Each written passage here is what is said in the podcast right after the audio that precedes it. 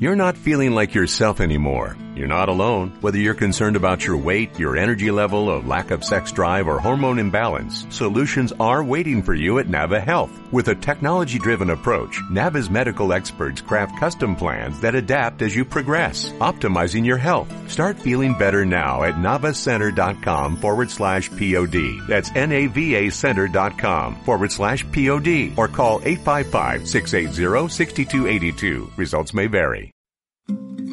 Hola, bienvenidos al podcast de Cuentos a la Luz de la Luna.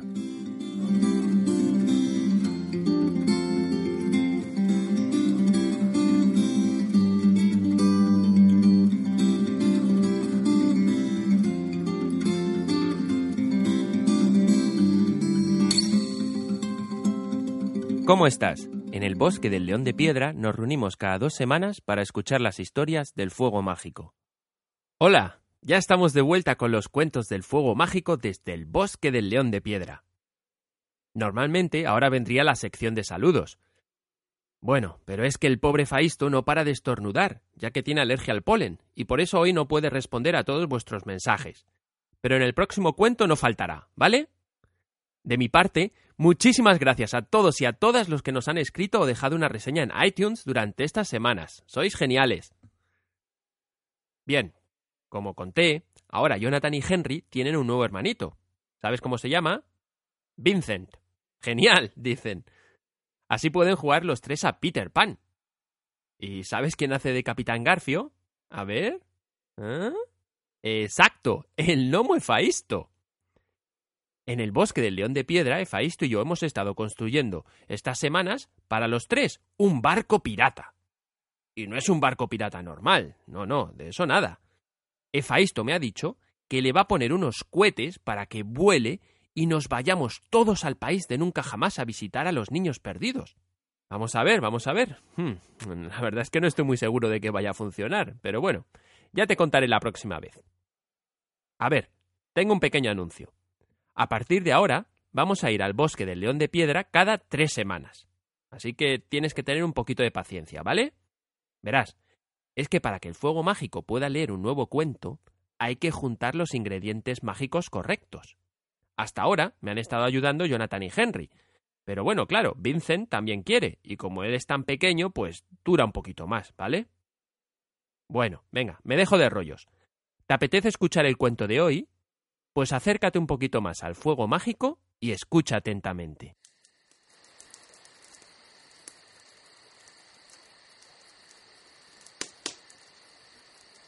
El sastrecillo valiente. No hace mucho tiempo vivía un humilde sastrecillo que se ganaba la vida trabajando con sus hilos y su costura, sentado sobre su mesa junto a la ventana. Risueño y de buen humor, se había puesto a coser a todo trapo. En esto pasó por la calle una campesina que gritaba Vendo rica mermelada, barata, barata, rica mermelada, barata, barata. Asomando el sastrecito su fina cabeza por la ventana, la llamó. La campesina subió los tres tramos de escalera con su pesada cesta a cuestas, y el sastrecito le hizo abrir todos y cada uno de sus jarros de mermelada. Los inspeccionó uno por uno, acercándoles la nariz, y por fin dijo Hmm. Esta mermelada de frambuesa no me parece mala. Así que venga, te compro cuatro botes.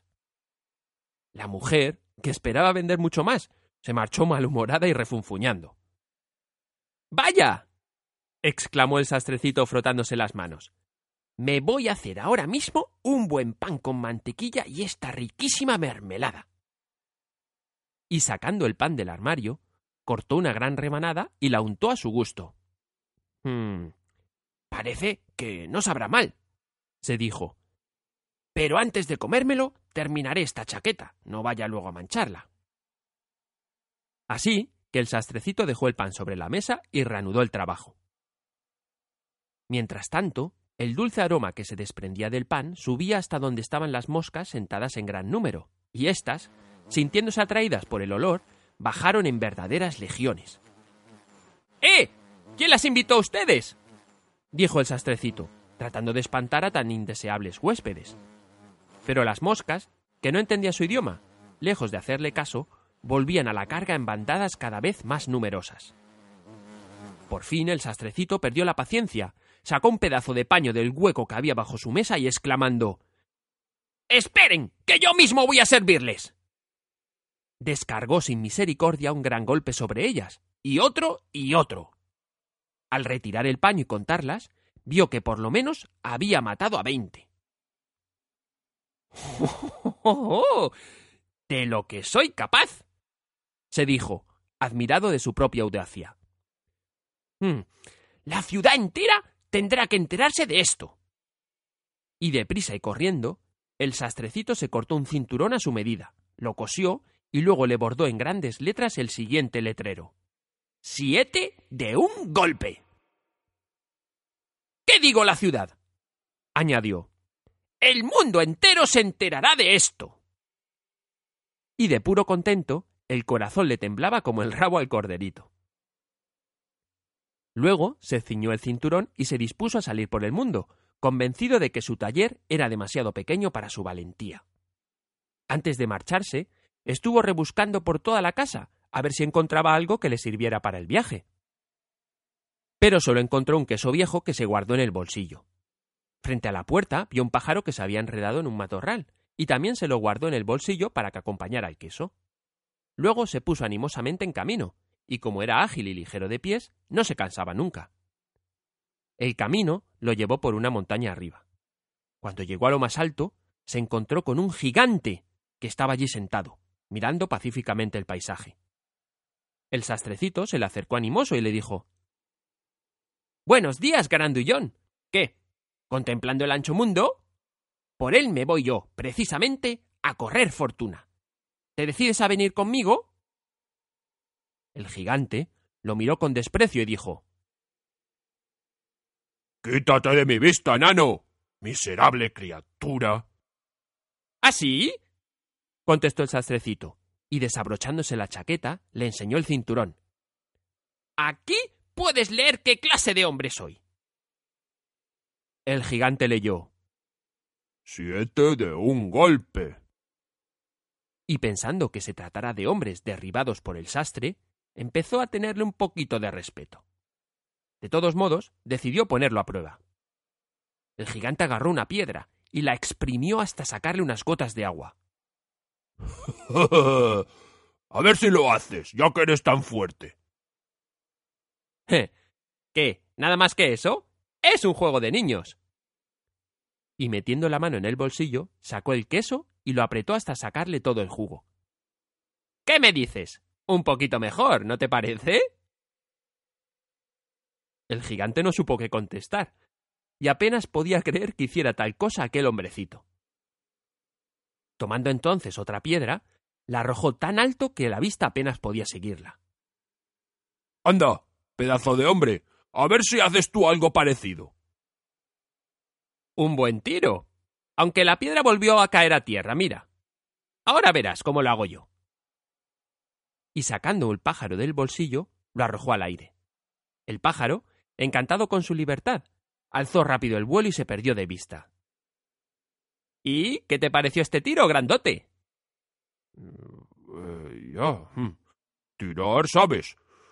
Bueno, ahora veremos si puedes soportar alguna carga digna de este nombre. Y llevando al sastrecito hasta un inmenso roble que estaba derribado en el suelo, le dijo Ya que te la das de forzudo, ayúdame a sacar este árbol del bosque. Con gusto. Tú cárgate el tronco al hombro y yo me encargaré del ramaje, que es lo más pesado. En cuanto estuvo el tronco en su puesto, el sastrecito se acomodó sobre una rama, de modo que el gigante, que no podía volverse, tuvo de cargar también con él, además de todo el peso del árbol. El sastrecito iba de lo más contento allí detrás, silbando una canción. El gigante, después de arrastrar un buen trecho la pesada carga, no pudo más y gritó ¡Eh, tú! ¡Cuidado! ¡Que tengo que soltar el árbol! El sastre saltó ágilmente al suelo, sujetó el roble con los dos brazos, como si lo hubiese sostenido así todo el tiempo, y dijo Un grandullón como tú y ni siquiera eres capaz de cargar un árbol. Siguieron andando, y al pasar junto a un cerezo, el gigante, echando mano a la copa, donde colgaban las frutas maduras, inclinó el árbol hacia abajo y lo puso en manos del sastre, invitándolo a comer las cerezas. Pero el hombrecito era demasiado débil para sujetar el árbol, y en cuanto lo soltó el gigante, volvió la copa a su primera posición, arrastrando consigo al sastrecito por los aires. Cayó al suelo sin hacerse daño, y el gigante le dijo ¿Pero qué es esto? ¿No tienes fuerza para sujetar este arbolillo? No es que me falte fuerza. ¿Crees que semejante minucia es algo para un hombre que mató a siete de un golpe?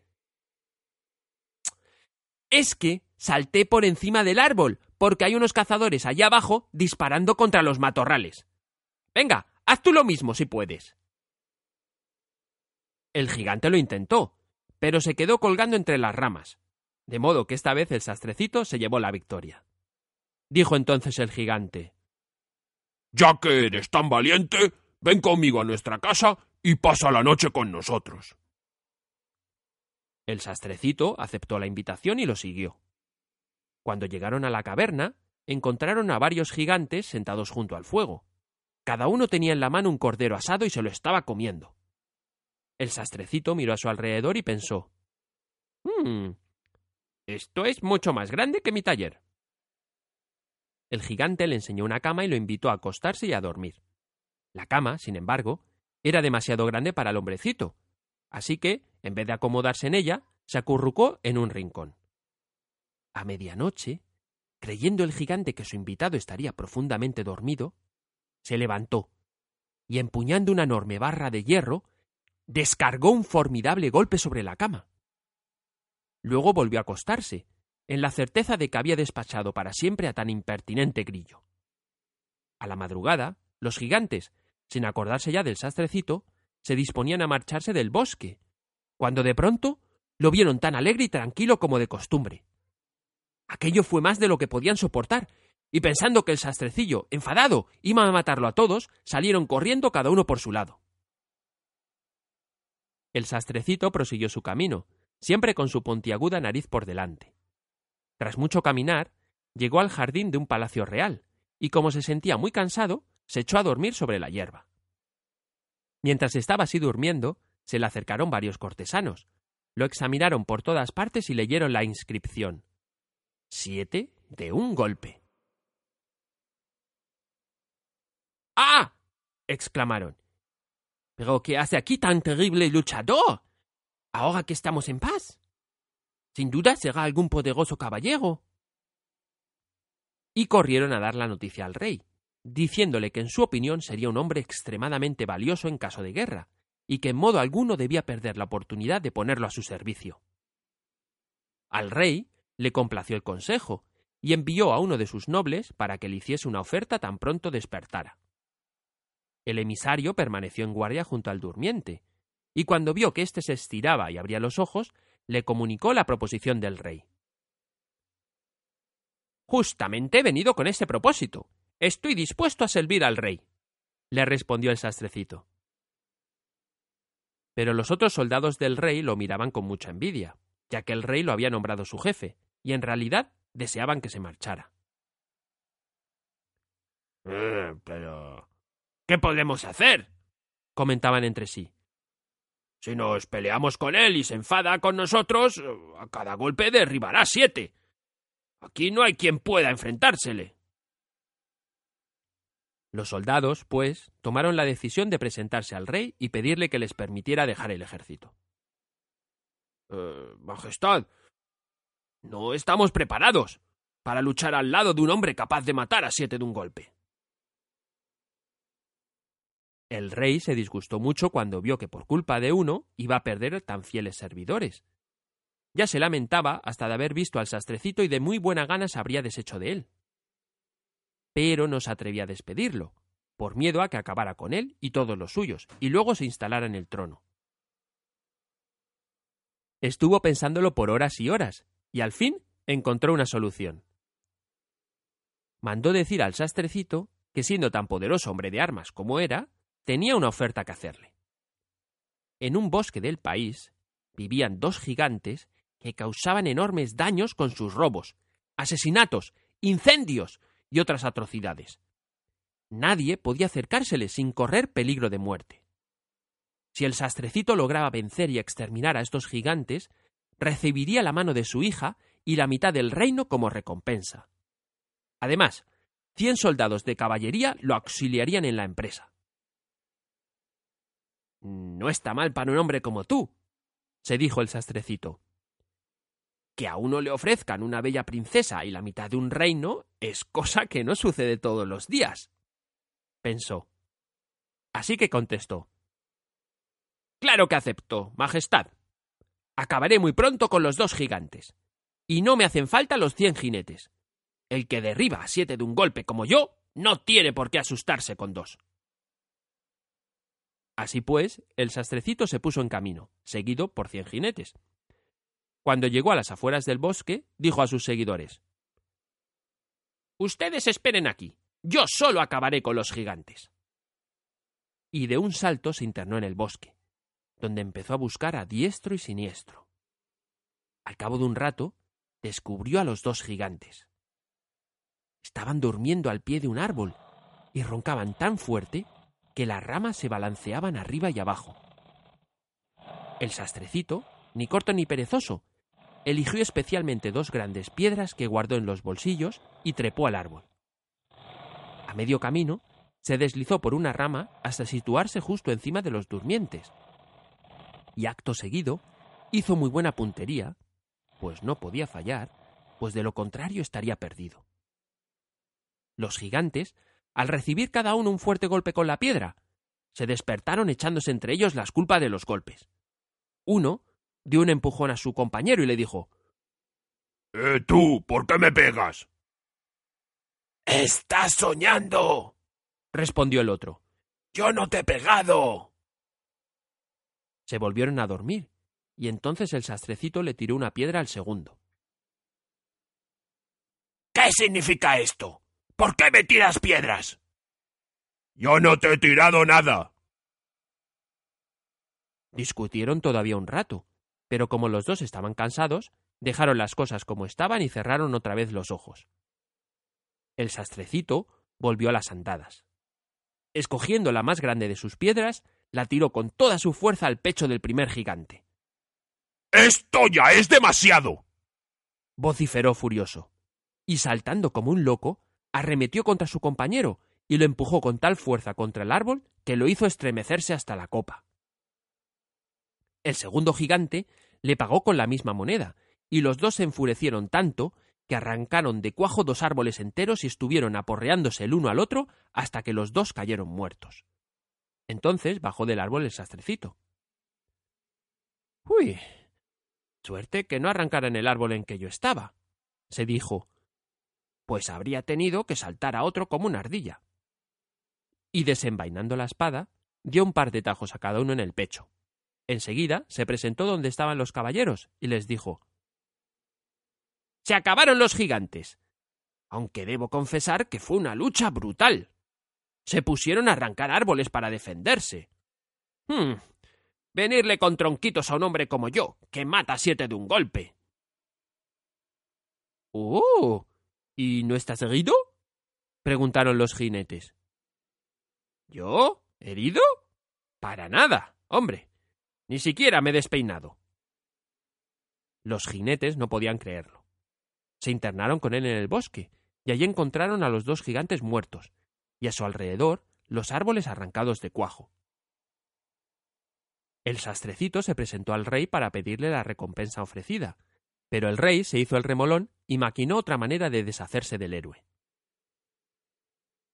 Antes de que recibas la mano de mi hija y la mitad de mi reino, tendrás que llevar a cabo una nueva hazaña. Por el bosque corre un unicornio que hace grandes destrozos y debes capturarlo primero. Hmm. Majestad, menos temo yo a un unicornio que a dos gigantes. Siete de un golpe. Esa es mi especialidad y se internó en el bosque con un hacha y una cuerda, después de haber rogado a sus seguidores que lo aguardasen afuera. No tuvo que buscar mucho. El unicornio se presentó de pronto y lo invistió ferozmente, decidido a atravesarlo de una vez con su único cuerno. Poco a poco. La cosa no es tan fácil como piensas, dijo el sastrecito. Plantándose muy quieto delante de un árbol, esperó a que el unicornio estuviese cerca, y entonces saltó ágilmente detrás del árbol. Como el unicornio había embestido con fuerza, el cuerno se clavó en el tronco tan profundamente que por más que hizo no pudo sacarlo, y quedó prisionero. ¡Hey! ¡Ya cayó el pajarito! dijo el sastre, saliendo de detrás del árbol. Ató la cuerda al cuello de la bestia, cortó el cuerno de un hachazo y llevó su presa al rey. Pero éste aún no quiso entregarle el premio ofrecido, y le exigió un tercer trabajo. Antes de que la boda se celebrase, el sastrecito tenía que cazar un feroz jabalí que rondaba por el bosque causando enormes daños. Para ello, contaría con la ayuda de los cazadores. No faltaba más, Majestad. Si es un juego de niños. Dejó a los cazadores a la entrada del bosque, con gran alegría de ellos, pues de tal modo los había recibido el feroz jabalí en otras ocasiones que no les quedaban ganas de enfrentarse con él de nuevo. Tan pronto vio al sastrecito, el jabalí lo acometió con los agudos colmillos de su boca espumeante. Y ya estaba a punto de derribarlo, cuando el héroe huyó a todo correr y se precipitó dentro de una casita que se levantaba por aquellas cercanías. Subió de un salto a la ventana del fondo, y de otro salto estuvo enseguida fuera. El jabalí se abalanzó tras él en la casita, pero ya el sastrecito había dado la vuelta y le cerraba la puerta de un golpe, con lo que la enfurecida bestia quedó prisionera, pues era demasiado torpe y pesada para saltar a su vez por la ventana. El sastrecito se apresuró a llamar a los cazadores, para que la contemplasen con sus propios ojos. El rey tuvo ahora que cumplir su promesa, y le dio la mano de su hija y la mitad del reino, agregándole Ya eres mi heredero al trono. Se celebró la boda con gran esplendor, y allí fue que se convirtió en todo un rey el sastrecito valiente. Colorín colorado, este cuento se ha acabado, y el tuyo no ha comenzado.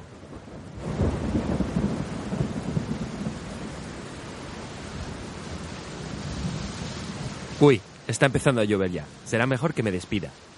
Si me escribes una reseña en iTunes, me puedes decir cuáles son tus cuentos favoritos y qué cuentos te gustaría escuchar más.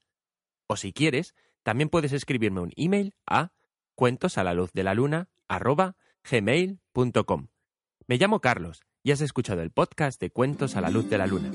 Hasta el próximo cuento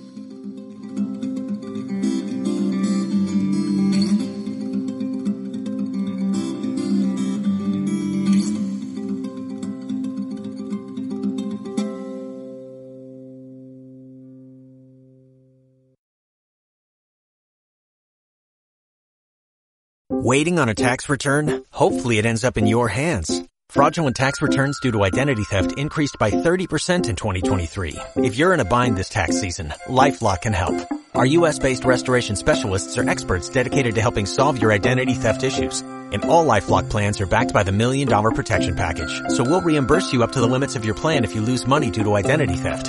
Help protect your information this tax season with LifeLock. Save up to 25% your first year at LifeLock.com slash aware.